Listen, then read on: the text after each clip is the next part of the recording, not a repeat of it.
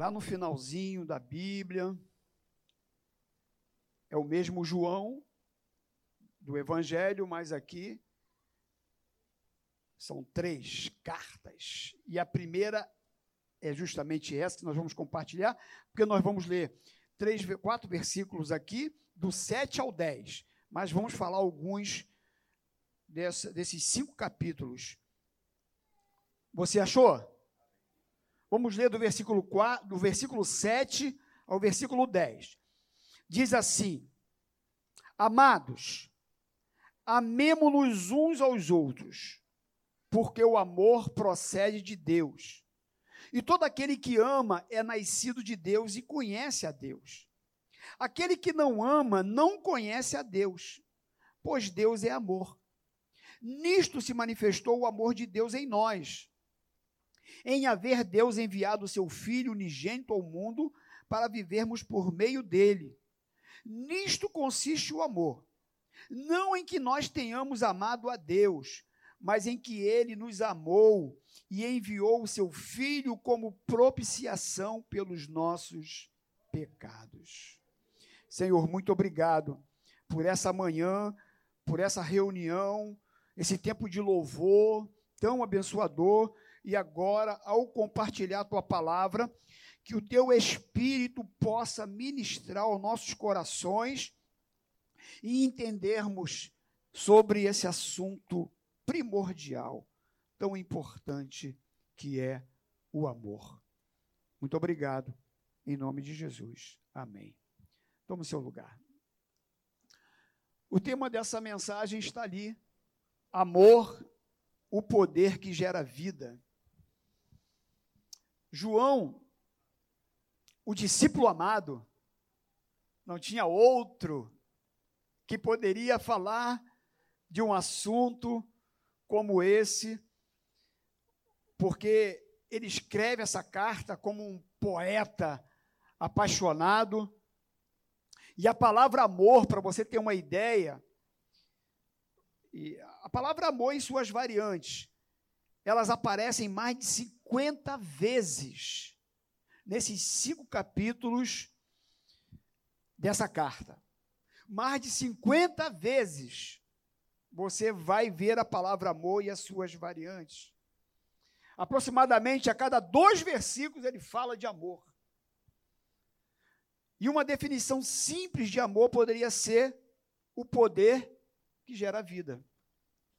E João fala com uma profundidade sobre o amor que nos revela princípios e verdades que traz ensinamentos que nos faz nos aproximarmos de Deus com muito mais maturidade.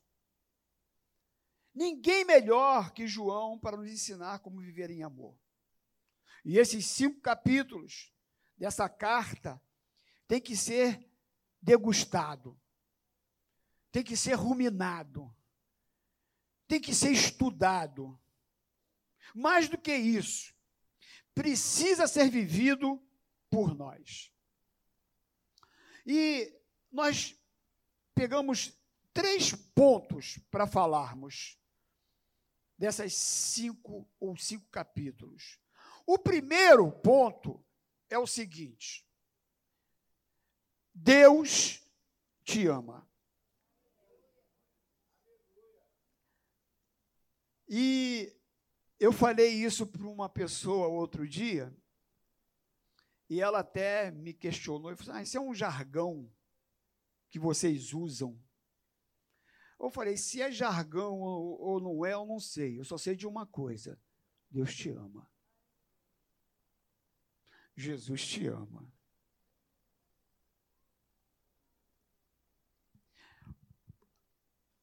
Capítulo 4, vamos para a Bíblia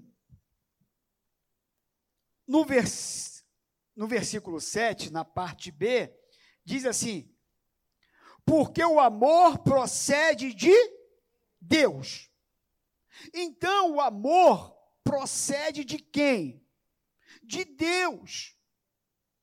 E nós somos o objeto desse ágape,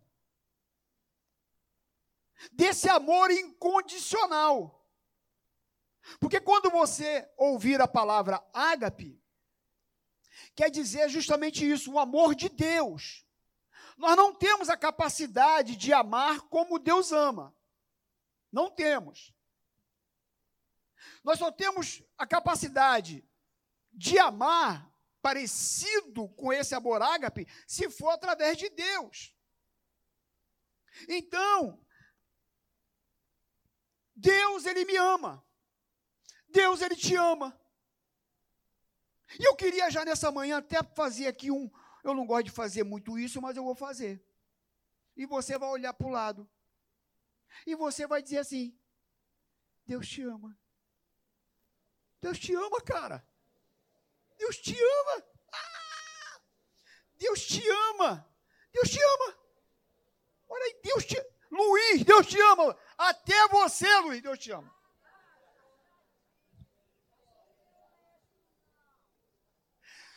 Luiz, ele me ama, Luiz. Apesar de mim. Ele me ama, Regina. Só ele. Para me amar desse jeito. E isso é fantástico. Até porque ele me amou primeiro. Não é isso? Porque, se você olhar aqui no versículo 10 do capítulo 4, olha só. Nisto consiste o amor, não em que nós tenhamos amado a Deus, não.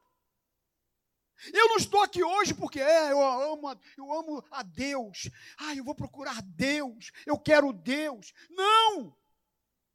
Eu estava perdido, largado, jogado, e ele foi me buscar. E ele, como nós cantamos aqui, tocou-me. Foi ele que me tocou, foi ele que me buscou. Muitas vezes nós falamos assim: ah, eu aceitei Jesus. Que nada, ele te aceitou. Ele te buscou. Ele te amou primeiro. E se você quer saber, Deus te ama desde o ventre da tua mãe. Jeremias 31, 3 diz assim: De longe se me deixou ver o Senhor. Com amor eterno eu te amei e com benignidade eu te atraí. Oh, aleluia! Glória a Jesus! Esse amor ágape, ele é extraordinário, Lili. Ele é maravilhoso. Quando, agora tem uma coisa, hein? Quando eu duvido desse amor, eu estou pecando. Sabia disso? Porque às vezes nós ficamos assim, né? Será que Deus me ama? Será que Deus me ama mesmo? Quando eu penso dessa forma, eu estou pecando. No versículo 16 do capítulo 4 diz o quê? E nós conhecemos e cremos no amor que Deus tem por nós. Deus é amor. Meus irmãos, não contém amor em Deus, ele é amor. E você não tem nada que você possa fazer mais para que ele te ame mais. E nem fazer menos para que ele te ame menos. Ele te ama. Aliás, John Beverly fala isso no livro Kryptonita. Então, o que o texto diz que tenho que crer no amor que Deus tem por nós. Quando eu duvido do amor de Deus, eu permito que a dúvida entre no meu coração. Quando eu começo a pensar, será que Deus me ama mesmo? Por que, que Ele permitiu isso acontecer na minha vida? Por que, que isso está assim desse jeito? Por que, que eu estou vivendo esse problema? Por que, que eu estou vivendo esse drama? Por que, que eu nasci assim? Por que, que eu faço? Por que, que eu sofro isso? Por que? Por quê? Por... Quando eu começo a duvidar do amor de Deus, eu estou pecando. Porque Ele te ama. E aí, quando você começa a duvidar do amor de Deus, o diabo se aproveita dessa oportunidade para encontrar uma fraqueza em você, uma brecha na tua vida, para começar aqui, ó, lançar dúvidas dentro do teu coração. E quando eu confio no amor de Deus, meus irmãos, o diabo não tem lugar na minha vida. Sabe por quê? Porque o amor de Deus, ele me dá confiança. Quando eu creio no amor de Deus sobre mim, me dá confiança que Ele está comigo, que Ele me ama e pronto. E que tem o melhor para a minha vida. No versículo 18 do capítulo 4, aí, olha o que está escrito. No amor não existe medo. Antes, o perfeito amor lança fora o medo. Ora, o medo produz o quê? Tormento. Logo, aquele que teme não é aperfeiçoado no amor. O que está dizendo aqui?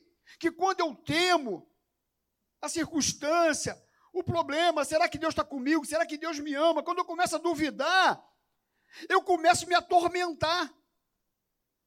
Eu abro espaço para o medo invadir a minha alma e me deixar confuso, incrédulo. Agora, quando eu creio que Deus está comigo, apesar de, o medo vai embora.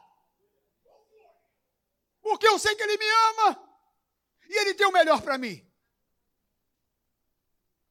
Por isso que o amor de Deus lança fora todo medo. Joga fora a dúvida, a incerteza, a incredulidade.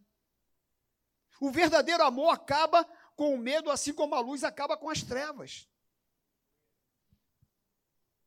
Se você estiver preso a isso, precisamos entender que as fontes de medo são apenas passageiras e fracas em comparação com o eterno, que é inabalável. É um amor verdadeiro. O medo perde o seu poder se focamos no bom e não no negativo. Porque às vezes a gente fica só pensando negativamente, né, meus irmãos? Só que o negócio vai dar errado, que vai dar ruim. O negócio nem aconteceu, você já está todo cheio de medo, cheio de preocupação.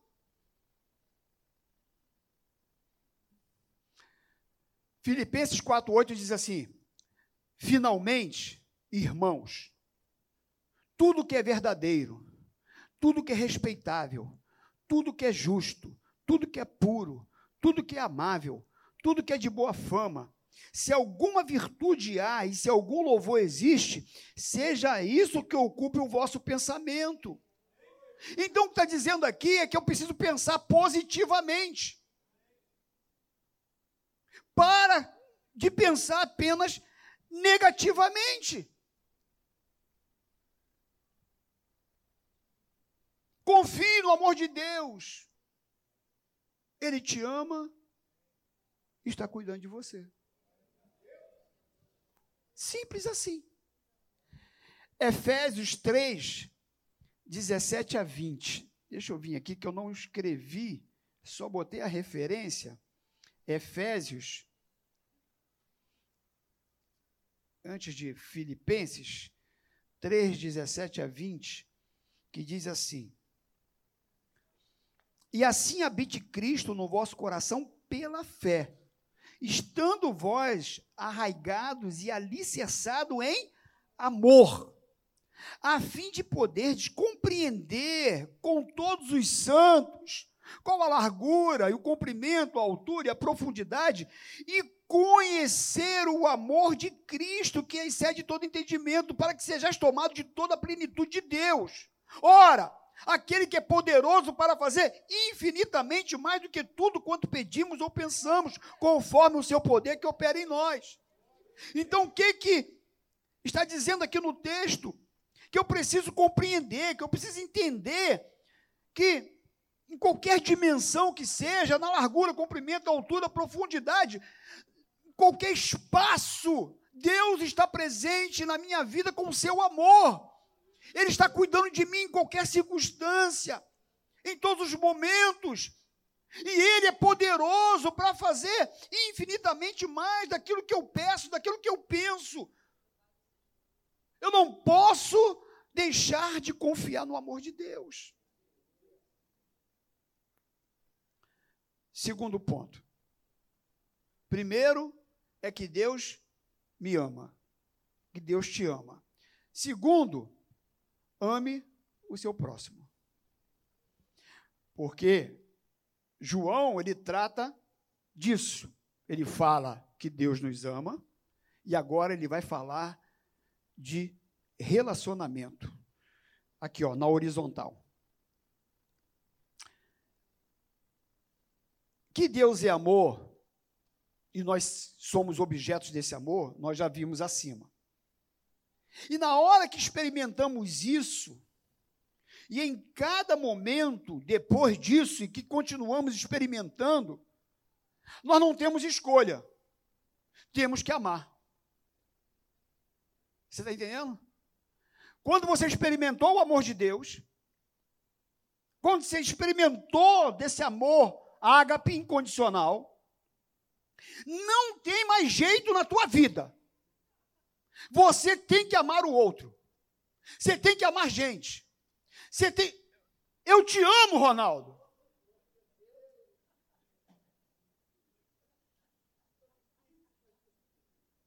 É difícil, mas eu te amo. Eu sei que é difícil, eu sei que não é fácil. Foi ele que falou.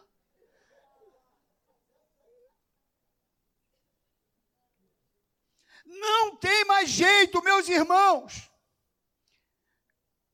Quando a gente experimenta esse amor e vai vivendo esse amor, nós não temos escolha. Porque o amor de Deus tem que transbordar na nossa vida. Ele tem que transbordar na minha forma de ser. Porque o crente que não ama não experimentou Jesus ainda.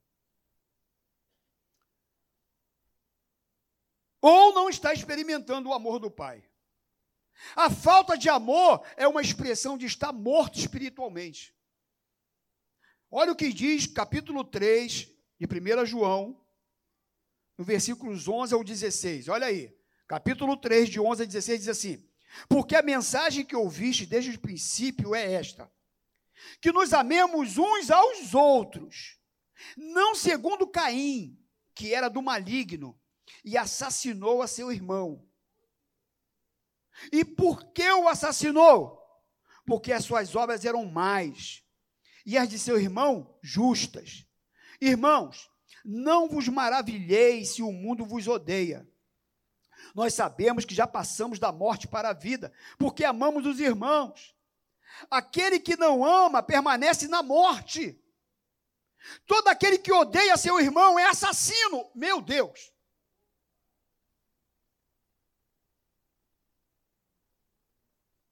Ora, vós sabeis que todo assassino não tem a vida eterna permanente em si. Nisto conhecemos o amor, que Cristo deu sua vida por nós e devemos dar nossa vida pelos irmãos. Meus irmãos, o texto está dizendo que quando eu não amo meu irmão, eu estou assassinando meu irmão. Quando eu não amo meu irmão, me comparo a Caim. Eu sou um assassino. E diz que o assassino não tem lugar no céu. Dá para você entender a gravidade? E eu não consigo entender. Ouvi muitas vezes de alguém dentro da igreja, dentro do corpo, dizer que não gosta de Fulano, que não fala com Fulano. Que detesta fulano. Como assim?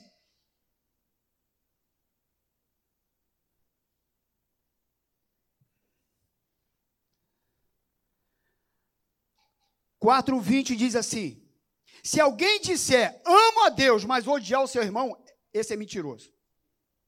Pois quem não ama o seu irmão a quem vê, não pode amar a Deus que não vê. Meu Deus. Como que você pode dizer que ama a Deus se você odeia o teu irmão? Como você pode dizer que ama a Deus que você não vê e odeia o irmão que vê? Muitas vezes nós damos espaço para alguns sentimentos malignos entrarem em nossos corações e carregamos isso por muito tempo. Isso traz enfermidade para a nossa alma. Isso é maligno. 1 João, aqui no capítulo 2, do versículo 9 ao versículo 11, diz assim: E aquele que diz estar na luz e odeia seu irmão, até agora está nas trevas. Aquele que ama seu irmão permanece na luz e nele não há nenhum tropeço. Aquele, porém, que odeia seu irmão está nas trevas e anda nas trevas e não sabe para onde vai, porque as trevas lhe cegaram os olhos. Por isso, meus irmãos, hoje é dia de limpeza nessa manhã. Hoje é dia de reflexão. Nós temos que passar por cima das nossas diferenças. Talvez você até tenha alguém que você tem mais uma afinidade, isso é normal. Tem pessoas que você conversa mais tempo, gosta de bater um papo com ela. Até Jesus, os doze discípulos, né? Tinham três lá que é Pedro, Tiago e João, mais chegado. Dos três tinha João, que era mais ainda. Tudo bem. Isso é normal nos relacionamentos. Mas o que nós não podemos é carregar mágoa, rancor dentro do coração, ódio, oportunidade que tem quando alguém fala no nome da pessoa, já espera para falar mal. Sabe? Veneno correndo no canto da boca.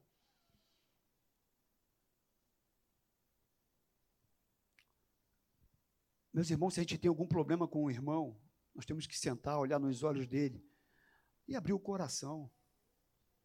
Fala com ele. Poxa, meu irmão, não gostei daquilo, daquela atitude, daquilo que você fez.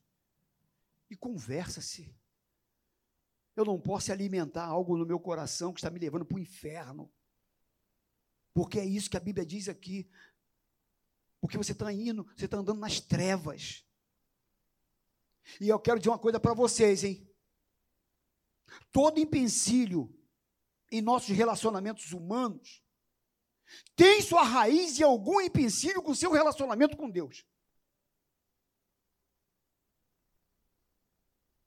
Porque se você estiver agarradinho com Jesus, andando com Jesus, você vai quebrar esse negócio. Você vai amar esse irmão. Porque Jesus ele é tão forte em você. Porque Jesus, lá em Mateus capítulo 5, se você procurar lá, ele diz assim: Ah, ame, amar o seu amigo é molezinha. Estou aqui palavraseando, tá? Orar pelos seus amigos é, isso é fácil.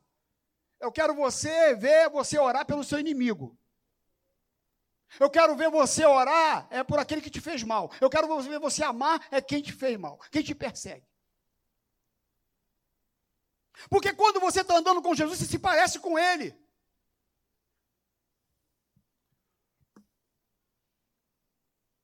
Primeira Coríntios, capítulo de número 13. 1 Coríntios, capítulo 13, que é um texto muito conhecido, que fala de amor, esse amor ágape. Eu só vou ler do 1 ao 3. Diz assim: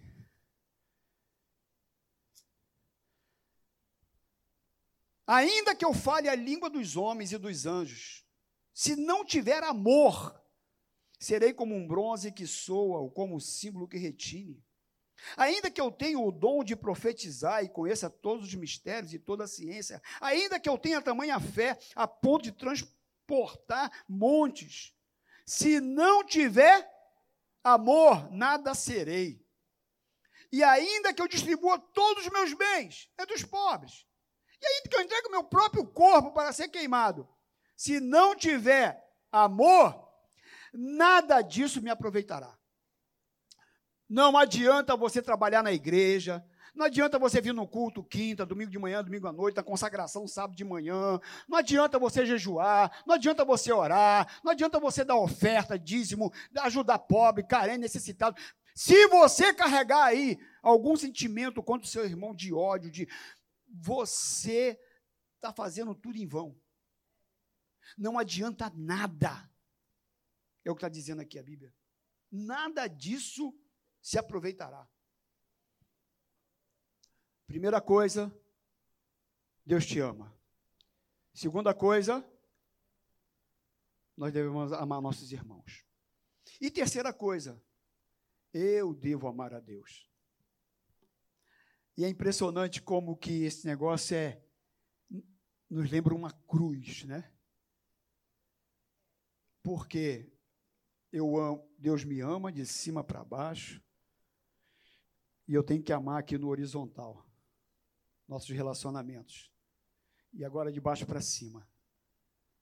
O amor vem de Deus, nos faz amar o próximo, até porque, meus irmãos, como eu falei, para amar dessa forma, só perto de Jesus, só com Ele, só com o amor de Deus sendo derramado dentro de nós. E o terceiro ponto é esse: amar a Deus. Eu preciso amar a Deus. Ah, mas, pastor, tão fácil isso, eu amo a Deus. É, outro dia a gente encontrou uma, uma moça que tempão sem ir na igreja. Oi, tudo bom? Como é que tá? Sei o que, poxa, que saudade. Ah, pastor, mas ó, eu continuo amando a Deus do mesmo jeito, hein? Eu amo Deus, eu amo muito, de paixão. Tá bom. Agora, ele tem reconhecido esse amor teu por ele? Será que ele tem reconhecido esse amor? Será que esse amor é verdadeiro? Porque João 14, 21 diz, diz o quê? Aquele que tem os meus mandamentos e os guarda, esse é o que me ama. E aquele que me ama será amado por meu Pai, e eu também o amarei e me manifestarei a ele. Então, meus irmãos, esse papo de que eu amo a Deus, porque o amor se manifesta na obediência. E a obediência é um resultado do amor. Qualquer pessoa pode obedecer. Pode obedecer por medo. Estou com medo de ficar desempregado, vou obedecer, meu patrão. Pode obedecer por interesse. Pode obedecer por conta de cargo, título. Pode obedecer por conveniência. Agora, quando eu amo a Deus, eu obedeço porque eu amo. É só porque eu amo. E quando você ama, você tem prazer em obedecer. Não existe quem ame a Deus de verdade e não obedeça. Você pode obedecer sem amar. Mas se você amar, você vai obedecer. Então não adianta eu falar que eu amo a Deus sem obedecer. Porque esse amor é falso. Ah, pastor, eu continuo amando. Não continua nada. Você continua desviada, longe do Senhor, fora da casa dele, fazendo um montão de coisa errada. Você, você ama Deus? Não. Você não ama. Porque o que Jesus diz, aquele que tem os meus mandamentos e os guarda, esse é o que me ama. Porque quem guarda os mandamentos é um resultado de um amor verdadeiro e sincero. Então não adianta eu aqui pela manhã dizer que eu amo a Deus e sair daqui e fazer tudo contra aquilo que Jesus me pede. Viver uma vida dúbia.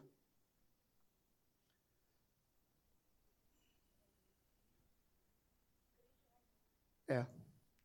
Respondeu-lhe Jesus: Amarás o Senhor teu Deus de todo o teu coração, de toda a tua alma e de todo o teu entendimento. Então a gente tem que andar, amar o Senhor por inteiro. Um coração, com a alma e com o entendimento. 1 Coríntios 10, 22 diz assim: Ou provocaremos ciúmes no Senhor? Acaso somos mais fortes do que Ele? Primeira, primeira Tiago, Tiago 4, 5. Ou supondes que em vão afirma a Escritura, é com ciúme que por nós anseia o Espírito que ele fez habitar em nós? É uma pergunta. Ou supondes que em vão afirma a Escritura, é com ciúme que por nós anseia o Espírito que ele fez habitar em nós? Ou seja, Deus tem ciúme de mim. Deus tem ciúme de você, Isa. Você é dele, Isa. Estevão, ele tem ciúme de você. Que coisa aí.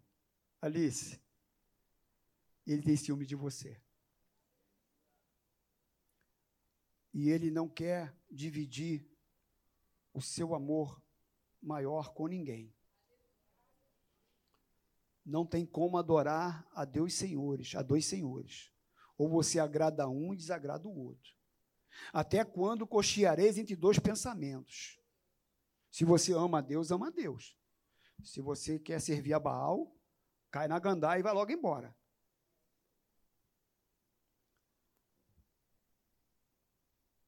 Interessante que esses versículos que nós lemos aqui, se você for ver o contexto lá na Bíblia, todos eles falam de idolatria. Porque a idolatria, ela nos rouba de Deus.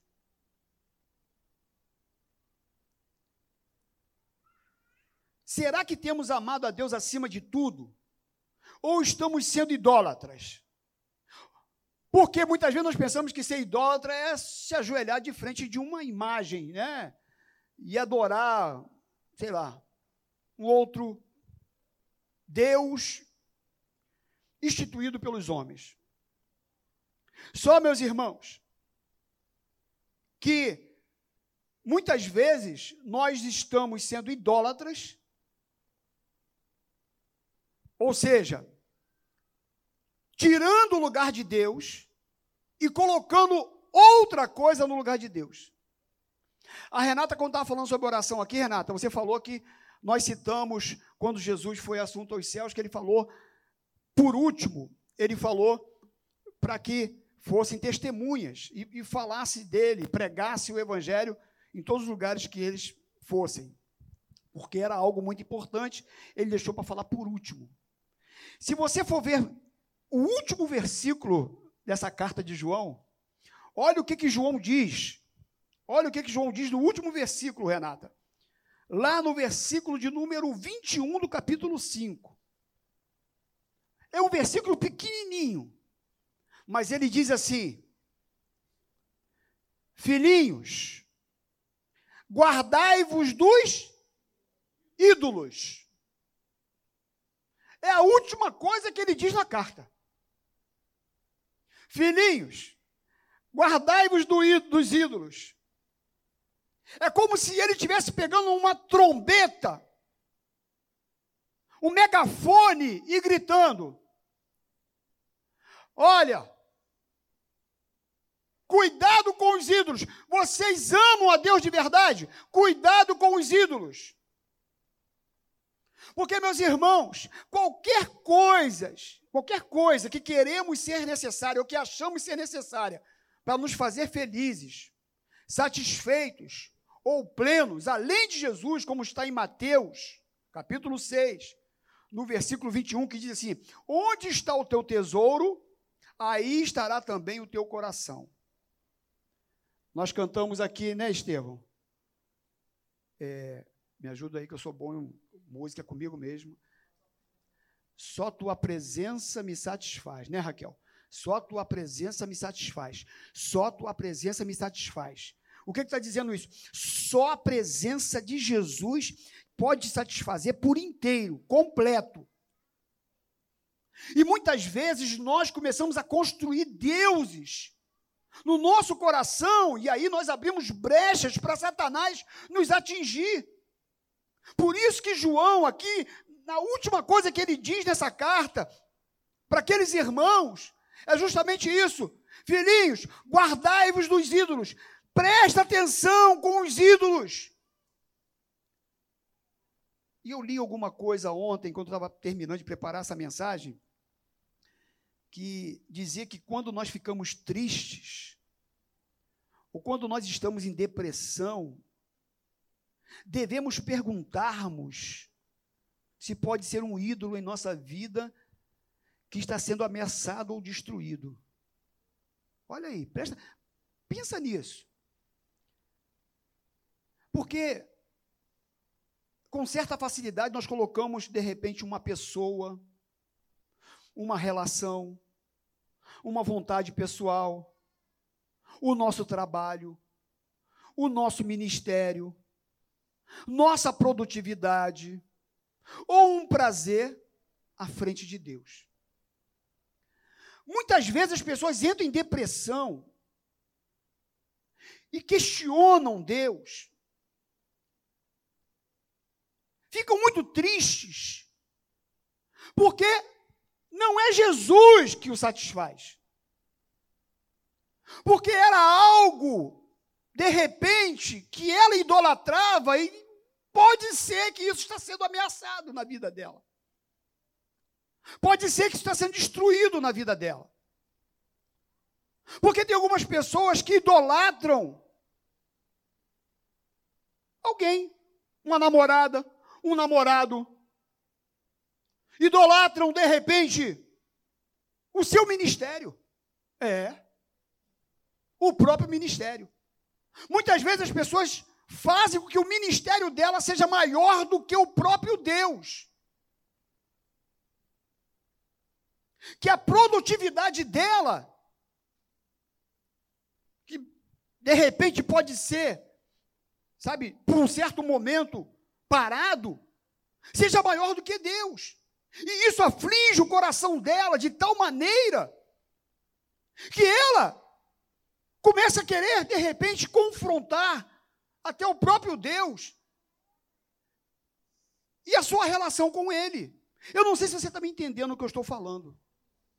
Você está conseguindo alcançar o que eu estou querendo colocar aqui para vocês? Porque, meus irmãos, nós temos que ter muito cuidado. Porque tem coisa na nossa vida que às vezes nós colocamos como algo tão grande que ele passa a ser maior do que o próprio Deus na nossa vida. Então, se você perdeu alguma coisa, se Deus permitiu que você perdesse alguma coisa, que você passou por alguma coisa, saiba que Deus é maior do que tudo. Tudo, tudo, tudo, tudo. E quando eu amo a Deus, como eu confio nesse amor dele, eu tenho que descansar nele.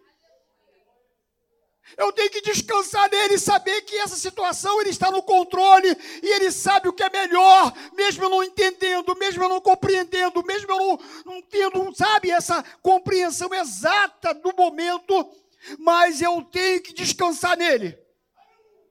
Eu perdi esse emprego que eu amava, era uma multinacional. Meu irmão, Deus é maior que o teu emprego na multinacional o meu namorado lindo, maravilhoso, a minha namorada linda, maravilhosa, foi embora.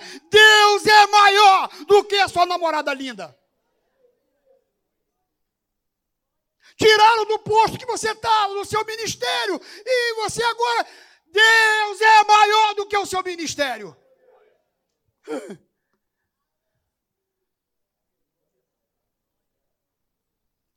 Deus falou tremendamente comigo nesse ponto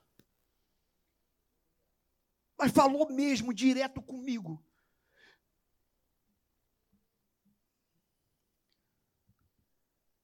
Eu estava com a mensagem preparadinha para pregar aqui.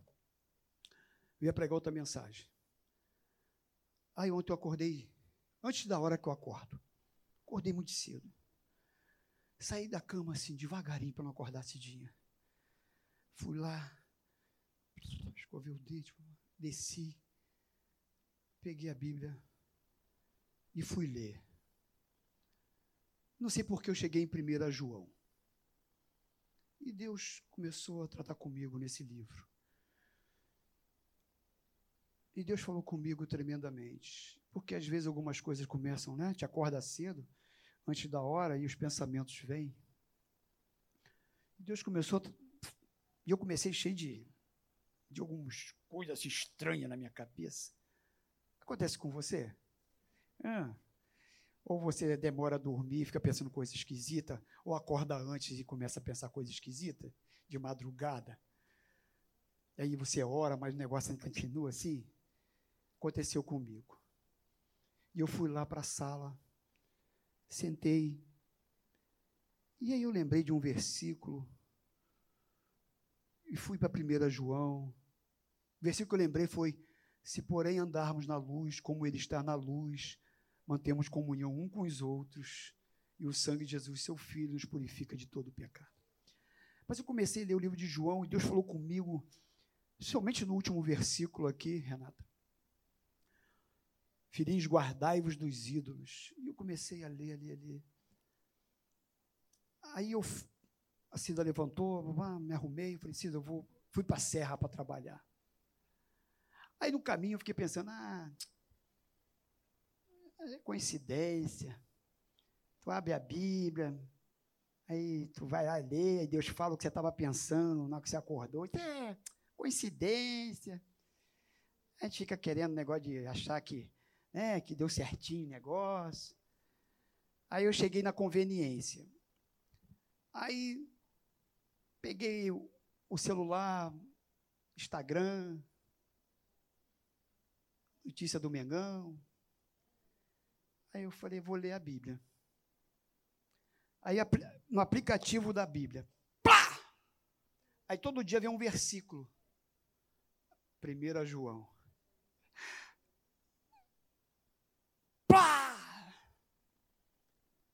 Aí o Espírito de Deus falou comigo. Como assim? Não é coincidência, né? Quando eu falo, eu falo. É? E eu voltei para casa, eu falei, Cida, eu não vou pregar mais o que eu ia pregar. Eu fiquei ontem até tarde, sentado preparando. Sabe, meus irmãos, Preste atenção. Quais são os altares que você tem levantado no teu coração? Preste atenção. Em que você está agarrado? Porque nada nessa vida é maior do que Deus. Nada. Ele é maior em tudo.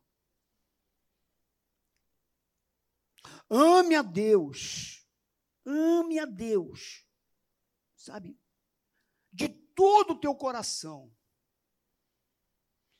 com a tua alma. E com todo o teu entendimento. E saiba de uma coisa: Ele te ama.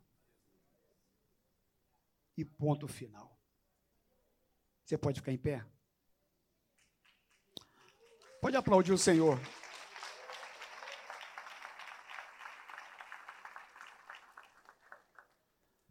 Eu quero orar, sabe, nesse momento, até por conta do horário. Eu queria chamar o pastor Carlos Bastos aqui em cima. Queria chamar os diáconos, por favor, que viesse aqui à frente. Nós vamos orar, sabe, nesse momento. para que Deus nos ajude a não deixar a dúvida entrar no nosso coração e entender que Ele nos ama. Que nós possamos amar os nossos irmãos, passar pelas diferenças. Eu quero ir para o céu, meus irmãos. Eu quero ir para o céu. Eu não quero andar em trevas, não.